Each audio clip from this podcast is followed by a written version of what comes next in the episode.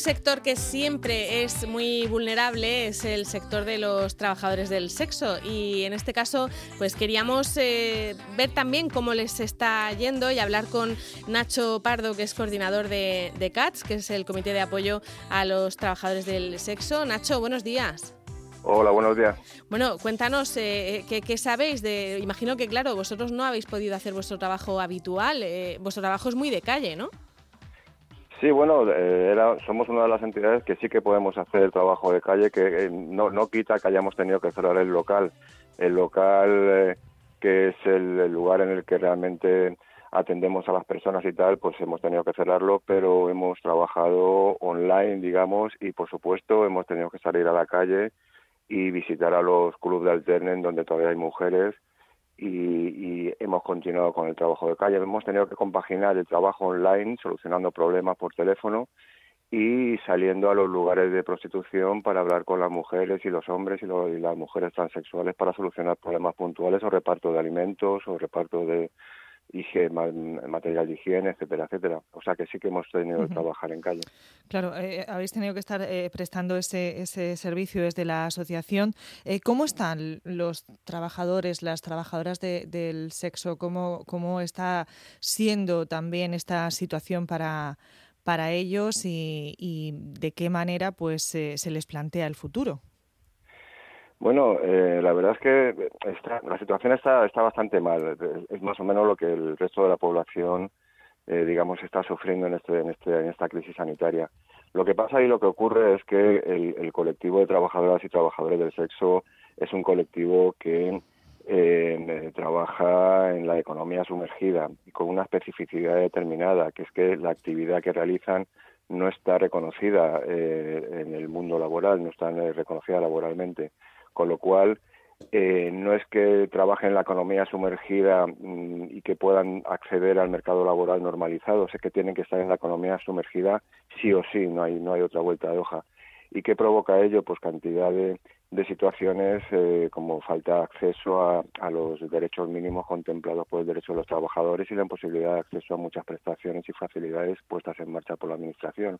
De todas formas, claro, cambia bastante la situación de las personas que ejercen en los clubes de alterne, eh, de las personas que ejercen en las calles eh, y carreteras de, de, Murcia, de la región, ¿no? Mm. La situación cambia bastante, o sea, una, las mujeres que ahí sí que son mujeres totalmente, todas, las que trabajan en, los clubes de alterne, generalmente es su lugar, lugar de residencia el club de alterne. Los clubes de alterne han sido cerrados y bueno, nos hemos encontrado con bastantes situaciones dentro de los clubes de alterne que, que visitamos en la región, ¿no?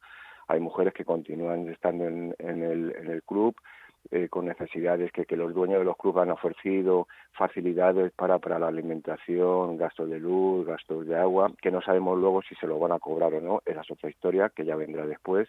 Hay mujeres que se han, se han vuelto a su país de origen, sobre todo búlgaras y urbanas, y hay mujeres que, que están en los clubes del Terne viviendo pero con necesidades de alimentación. Otra cosa muy distinta son las personas que ejercen en las calles y carreteras, que básicamente sí que han, em, han dejado de trabajar y han y, bueno comparten tienen domicilio propio y comparten eh, o han compartido el domicilio con compañeras y tal y es una situación distinta, ¿no? Igualmente la gente que trabaja en pisos, eh, pisos del municipio, muchos pisos que, las mujeres ejercen, pues hay situaciones muy parecidas a las de los clubes. Hay mujeres que han sido echadas de los, de los clubes donde trabajan y se encuentran en situación de calle. Eh, hay mujeres que continúan en los pisos de una forma precaria, dependiendo de las ayudas externas como las que ofrecemos en CAT o, la alimentación que Caritas o Cruz Roja pueda pueda llevar a, a estos lugares, ¿no? La situación es variada, pero, pero básicamente la, la diferencia es la, la, la poca, la, la no, el, no reconocimiento de la, de la actividad como una actividad laboral, sobre todo en, situaciones en las que hay una relación contractual, como en los clubes de alterne. Ahí no hay ERTES que valgan, ahí te echan o, o te buscan la vida o, no hay una, ningún tipo de posibilidad o derecho que está contemplado en el Estatuto de los ¿Qué, Trabajadores. ¿Qué tipo de contrato se les hace a estas mujeres en un club de alterne, como si fueran camareras o...?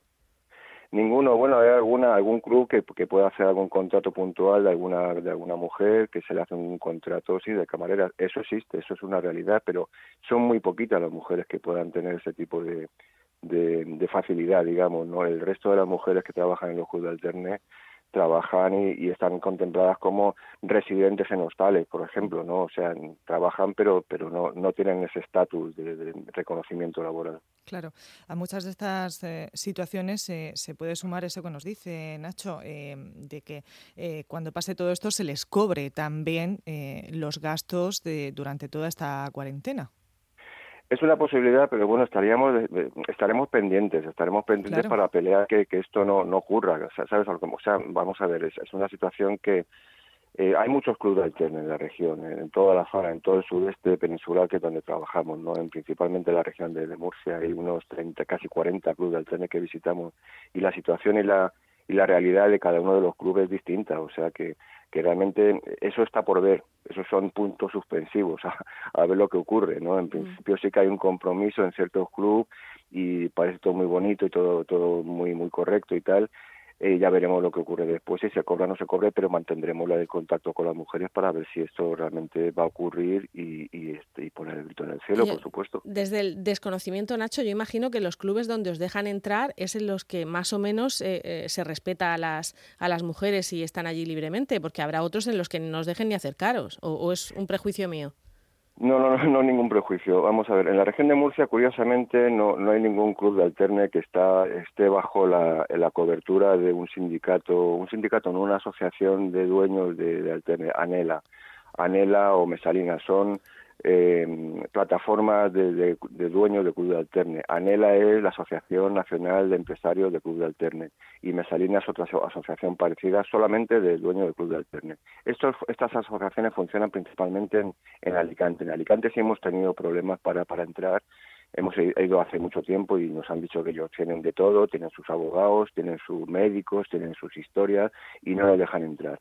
En la región de Murcia no quiero ser eh, prepotente, pero casi creo que, visitamos al 100% del club de Además, estamos muy pendientes de los cierres de los clubes, de las nuevas, nuevas aperturas. Y sí que tenemos una, hemos tenido desde hace ya mucho tiempo, llevamos 18 años trabajando y hemos tenido acceso a esos clubes, con lo cual sí que sí que lo que la, sospecha que tiene que tiene usted sí que el que tienes tú sí, que es real pero en la región de Murcia no no la hemos visto. Creo solamente que ha habido un club en el que no nos han negado la entrada. Esto, esa realidad ocurre más en el sur de Alicante y en la zona costera mm, Alicante-Valencia, cuando está en relación con la asociación esta que pues se supone que ya sabe lo que pasa dentro de los clubes en cuestión. Pero en la región de Murcia esa situación no es, no es, no, no, no, nos la hemos encontrado. Podemos tener acceso, lo único que hay diferencias entre un club y otro. Hay club que parece un, una, un ambiente muy familiar, que las mujeres llevan mucho tiempo, otro club que las mujeres van cambiando cada 20 días, la plaza que dicen que se dice, ¿no? Hay otros lugares que, hay que cortar con el cuchillo el ambiente tan frío que hay. la, situación dentro de cada uno de los clubes es distinta. Claro, eh, eh, esa situación también, Nacho, y, la movilidad, eh, no sé si os hará difícil pues tener a lo mejor cifras de, de cuántas personas trabajan dentro de, de este sector en la región de Murcia o tenéis una estimación aproximada. Hombre, tenemos los registros que son muy rigurosos en ese sentido en cuanto a las personas y las mujeres y que, hemos contactado a través de la asociación, pero eso es un dato eh, propio, o sea, propio me refiero que, que es lo que hemos contactado. Sabemos positivamente, eso en, en, los clubes pues puede ser una, una, cifra muy aproximada porque ya te digo que sí que hemos entrado en, entramos en la mayor parte de los clubes. Pero otra cosa muy distinta es eh, los, los, los, pisos, los pisos que en los que se ejercen dos o tres compañeras, cuatro, una, mm, pues ahí es esa cifra no la tenemos, tenemos lo que la, gente con la que hemos contactado. ¿Y cuántas personas eh, contactáis vosotros, más o menos, Nacho? Pues mira, te lo puedo decir porque el año pasado, ya, ya está hecha la memoria del año pasado, en la región de Murcia hemos contactado aproximadamente unas cerca de 1.500 personas. Eh, precisamente hablabas de, de, esos pisos, de, de diferentes lugares de, trabajo. Vamos a hablar con, con Vera, también Nacho, que nos está escuchando. Ella es trabajadora del sexo y también delegada sindical de, de otras. Vera, buenos días. Buenas. Muy buenas, Vera. ¿Cómo, cómo estás? Y, y, y, en tu caso, ¿cómo estás pasando esta, esta cuarentena? Pues eh, estoy mal, ¿qué puedo decir? Estoy, no, no puedo trabajar desde el 14 de marzo. Solo he trabajado poco, unos cinco veces con clientes fijos y menos mal que que yo tengo ahorros y tengo otra fuente de ingreso, pero no es mucho dinero, pero me disgusta. Yo tenía planes y ahora no puedo. Claro. Eh, ¿Dónde eh, trabajas tú habitualmente, Vera? ¿En casa? Eh, sí, yo trabajo en piso, yo sola. Tú sola. Y como, como delegada sindical de, de otras, imagino que, que, las demás te comunican un poco también cómo están, ¿no? O sea, que tienes cierto eh, conocimiento de cómo están tus compañeras. Uh, sí, uh, con las compañeras uh, con las que hablé, yo sé que algunas no están tan mal, algunas tienen sus pisos propios pagados y tienen ahorros y están gastando sus ahorros, no lo están pasando tan mal. Otras tienen ahorros, pero los ahorros se les están agotando. Uh, otras tienen cargas familiares, tienen que enviar dinero a sus países y también agotan sus ahorros y otras no tienen ni ahorros ni, ni nada, están acumulando deudas de alquiler. Uh -huh.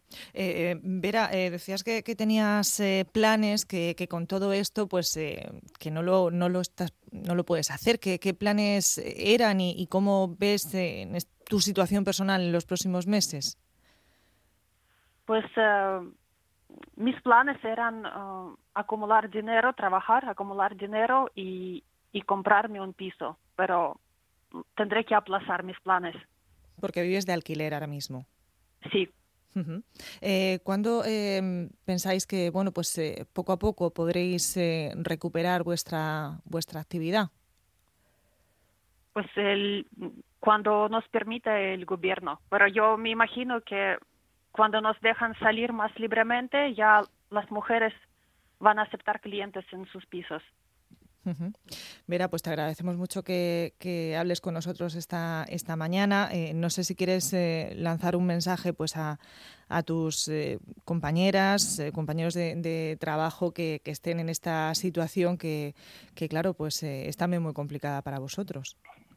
Uh, sí, me gustaría añadir que um, yo sé que algunas compañeras se han ido a trabajar al campo y me siento muy orgullosa por ellas, porque es uh, en una situación difícil en un país uh, nuevo encuentran soluciones. Y me gustaría decir a mis compañeras que siempre tienen que tener ahorros, porque en una situación difícil el gobierno no va a ayudar. Siempre tienen que tener algo ahorrado. Uh -huh. Pues es un, es un, buen consejo, Vera. Sí, sí. Vera, muchísimas gracias sí. por atendernos y, y Nacho, imagino que vosotros pues también podréis volver a abrir el local dentro de poco, ¿no? Pues ya contesto lo mismo que Vera, ahí ya cuando nos deje, digamos, el gobierno, en principio tenemos que estar cerrados. Podríamos abrir, eh, pero pero preferimos que no por, por el tema sanitario. O sea, estamos trabajando casi más que antes en el tema, como te decía antes, online y, y de momento vamos a estar cerrados hasta que, que la, el estado de emergencia pase y cuando se pueda, con las medidas de seguridad eh, pertinentes y tal, abriremos el local. Por supuesto, es necesario abrir el local porque hay mucha gente que que tiene que ir al local a por preservativos cuando todo esto se, digamos, se vuelva a la nueva normalidad, que esperemos que sea una nueva normalidad. Pues esperemos que poco a poco, eh, también para, para todos los trabajadores y trabajadoras de, del sexo. Eh, muchísimas gracias, Nacho Pardo, coordinador de, CAT, eh, este comité de, apoyo en una situación también complicada, sobre todo con esas historias que nos has contado. Si ya de por sí nos quejamos habitualmente de toda esta situación de, ay, es que cómo estamos, pues nos has contado pues algunos de esos detalles que, que sin duda son, son preocupantes. O sea que, que gracias también por el trabajo que, que hacéis y, y, el apoyo que le dais a los trabajadores de, del sexo. Gracias a vosotros. Hasta luego a los dos. Adiós.